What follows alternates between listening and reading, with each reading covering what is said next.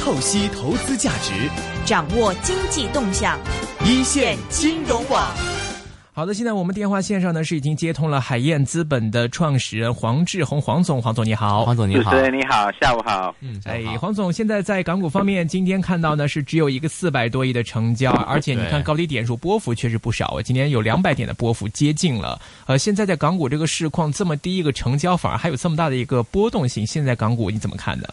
啊、我觉得就像英语有句名话说嗯哼 “sell in May”，可能之前的嘉宾可能在这个节目上已经也讲过了。是我觉得，尽管每一个在市场交易的投资经投资经理也好，这个散户投资者也好，其实都想避免这个情况，但我觉得看来。今年的五月份可能还是没有奇迹吧，我觉得现在大家就等着五月份准备过，然后呢就嗯等希望六月做得更好。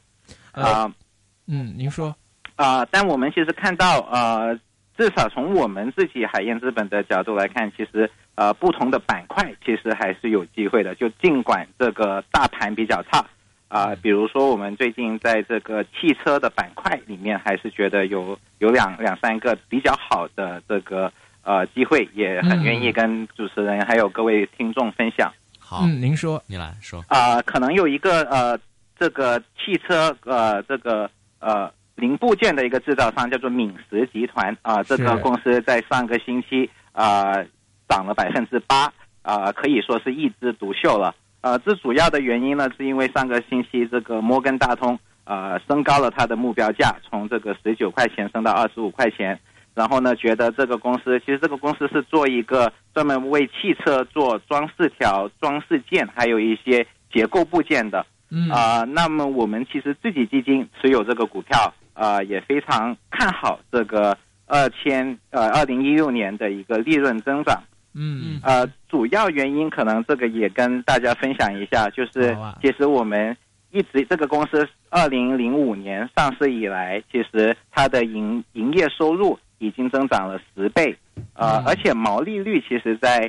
呃一直维持在百分之三十以上，这对我们经常看汽车股票的行家来讲，其实是非常难得的。嗯因为其他可能，嗯对，可能主持人也知道，在其他的行业或者是在同个行业其他零部件供应商，他们的毛利率大概就在这个百分之十五到二十左右。嗯，所以以从我们的角度，可能呃，听众朋友也会觉得，呃，像刚才讲到这个公司是做那个装饰条、装饰件这些看上去比较低技术含量的零部件，怎么反而能做到这么高的利润率呢？对啊所以这个也是我们花了很多时间专门去跟公司的客户，还有说供应商，呃，对各方面的一些员工做了一些访谈。嗯然后呢，结果结果发现，其实这个公司他们的呃研发能力其实非常的强，呃，嗯所以在这个呃产品的合格率其实一直在百分之九十以上。哦所以当我们去跟他们的客户做访谈的时候，对比如说本田、日本的本田嗯、丰田，他们都跟我们讲，其实敏实集团的这个合格率确实是在业界是一个领先水平的。嗯。嗯，他们现在的这个客户，就是说有哪些品牌的汽车商在国内的现在都是在采用敏实来做的这一块儿？啊、其实这个公司可能给一些背景给大家吧。这个公司其实一嗯开始是一个台湾的一个呃这个汽车部件的一个起家的，嗯，然后呢，现在其实，在二零一五年，它超过百分之四十的收入其实都源于海外客户。哦，那在国内的话，可能大家比较熟悉的刚才讲的这个呃本田、丰田，那其实在本在国内的话，本田跟丰田都是有合资厂，比如说呃一广汽这一样汽、广汽，是对，所以这些也是或者是东风，其实都是嗯他们的客户。嗯那其实近几年一直来，就是他们是起家是从日本供应商，就日本 OEM 的牌子，但其实过去的十年一直有在往海外这边去做。那其实现在很多欧洲还有美国的汽车生产商都是他们的一个客户，比如说像宝马，嗯比如说像美国的通用啊、嗯也就是因为这样不断的呃通过客户的提升来保持到这个过去十年的这个一直有这么高的一个利润率。是嗯，那他们的有没有一些同行的一些竞争对啊？竞因为争比对手如说，像如果客户觉得它的毛利率太高的话，会不会就压低一点成本这样子的一个风险存在？啊、对于我们我们调查来讲，因为其实汽车呃作为供应商要达要入标，而且有个磨合，其实这个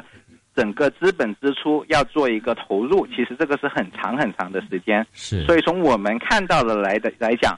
一般如果能进入，比如说宝马的供应商，比如说通用的供应商，这个其实维持的是非常长的一段时间。嗯，就好像比如说现在可能呃大家也关心到汽车呃在香港的街面上越来越多的 Tesla 的电车，对不对？那其实呃很大一个原因，也就是说大家觉得好看的汽车现在越来越倾向于以铝代钢的这个一个概念。嗯，所以其实敏实集团过去很几年都是一直在慢慢的升级，从这个从不锈钢转成这个铝制品，嗯呃，来卖给他们高端的客户，因为高端客户现在好像整个世界的消费的潮流，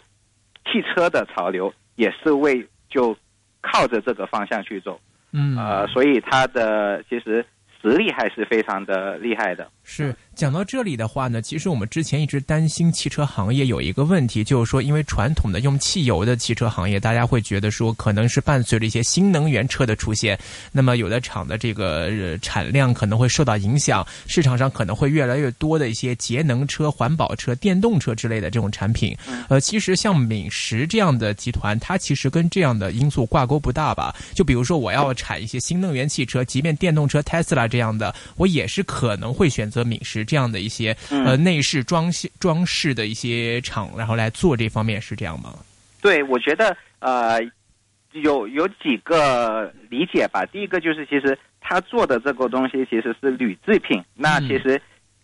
在可能我们一般的消费者看车根本不会留意到的一些部件。嗯呃，而且现在大家讲的电车，其实集中只是集中在发动机这个呃整套系统上面，嗯但其实就算是电车，也是需要是这些咱们看不起眼。我不能这个这样讲，可能有点太呃轻微的这个公司，但其实这嗯嗯我们一般不会想到的这种这种材料，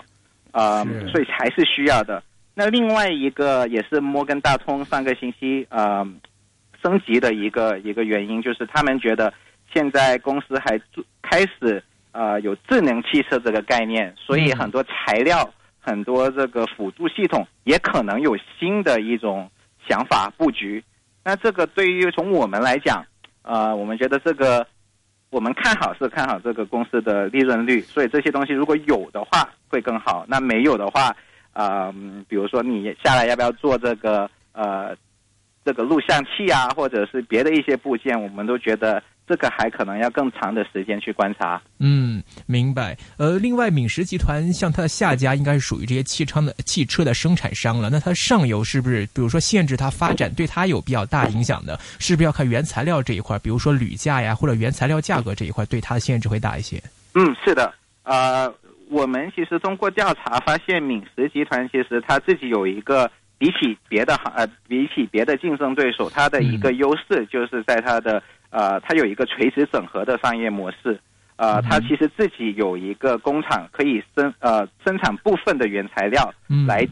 降低它的这个采购成本，所以这个也是它利呃这个毛利率比别的公司更加好的一个原因。比如说，嗯之前呢，我们调查里面有一个日本汽车生产商非常广泛使用的一个塑胶材料，叫做 TPV。 OK，那其实敏实集团它自己能够生产这样一种哦材料。那给个就是说给个数字给大家吧，它自己生产的成本可以比起供应商那里买可以便宜个嗯百分之四十到五十。哇哦，那对一个毛利率的贡献其实是非常大的，而且因为主导性更强了嘛？对，像您说的，这个原材料其实占到这个整个部件的销售成本，其实是非常的高的嘛。嗯，那比如说像一些这个商品方面，一些原材料像铝价上升的话，对他们会不会都会有一些影响呢？呃，这个会的，呃，这个这个也是另外一个，也算是一个风险吧。是，啊、但我觉得公司可能就从一个调高这个升级的这个产品组合嗯，来、来来对冲这个呃铝价的这个波动。嗯，明白。呃，另外时间有限呢，我们再来看这个今天其实这个黄黄总还会跟我们再了解的另外一只宝信汽车一二九三这只股份，您看好的话有什么原因吗？对，这个也是我们基金持有的一个股票。嗯呃，这个基金我呃这个股票我觉得比较有意思的就是呃宝信汽车其实是中国的一个四 S 的一个联一个一个一个公司，嗯呃，专门他们有九十一家这个四 S 店，主要针对中高端跟豪华品牌，像宝马、奥迪啊、路虎，甚至还有法拉利等等的专卖店。嗯，那大家可能觉得，在国内的市场在反腐的这个呃环境还好像没有退下来的时候，怎么我们会对一个呃针对中高端品牌的这个汽车公司呃觉得有兴趣呢？嗯原因是因为他们现在有一个来自广汇汽车，这是 A 股上市的公司，嗯对他们提供提呃对他们提出的一个呃百分之七十五的收购嗯这个收购呢，就是说什么意思呢？就是说，如果呃广汇打算买这个宝信百分之七十五的股票，用五块九毛九，嗯那意思就是说，如果我们哦是高于现价很多是，对，那现在的现价大概在四块五左右。是也就是说，如果你觉得这个这一个交易会这个收购会通过会结束的话，那你可以把百分之七十五的股票以嗯五块九毛九卖给广汇汽车。嗯那如果五块九毛九乘以百分之七十五的话，其实这等等于四点五，就四块四毛九，跟现在跟现在的呃股价其实是差不多的。是也就是说，你剩下的那百分之二十五，如果股价，因为股价是不可能是负数的嘛，嗯嗯啊、但所以下剩下的那百分之二十五，其实就是一个套利的机会。对于我们来讲，我们觉得这是一个比较低风险的套利机会。嗯不过这个消息出来之后，会不会投资者已经知道就蜂拥进去了，然后把它这个概念就炒起来了呢？啊、其实这个是去年十二月公布的一个对啊信息。那啊呃，其实股票在过去六个月里面尽量不要低过四块五，只是嗯都是一两天的事情。啊嗯所以这个不是每一天都会有的机会， OK 啊哦也嗯就是因为最近可能呃，主持人也关注到了美国中概股最近对 是对回归于比较难，外管局的这个审嗯批，可能到有带来一定的影响。那所以现在广汇汽车也是在等外呃这个外管局的这个批复，嗯那所以呃这个股价在上个星期有有一两天是跌过了四块五，就是我们讲的这个套利的这个这个价格。啊，所以以我觉得，当如果能在这个价格之下买的，我觉得还是比较有机会的。嗯，但是这样的消息，您觉得会不会可能是乌龙事件，还是说这个事情已经是板上钉钉了呢？如果说这个将来可能说，哎，这个消息或者最终对收购 失败的收购话失，败的话，可能有会什么引来影响啊一波沽。沽售潮哦。嗯嗯，是的，这个任何的这种私有化，或者是要等呃外管局来审批的，都有这个对可能。但嗯我们自己因为也关注，因为我们自己有看美国的这个中概股嘛。那嗯在比如说最近大家关注的奇虎，我觉得虽然不是港股，但奇虎啊、呃现在大家都在关注挺多的，就是外管局觉得如果钱太多一次过的话，可能会影响到离岸人民币的一个波动，就汇率的一个波动。是所以现在就我们了解到的情况，外管局的态度还是就不只是这个宝信，对别的私有化的公司也是相对支持的。嗯呃，只要不要那个金额太大，那我觉得这个宝信现在的市值在一百一十六亿港币，其实也不算特别大。时间的关系，我们今天和黄总聊到这里，非常感谢是。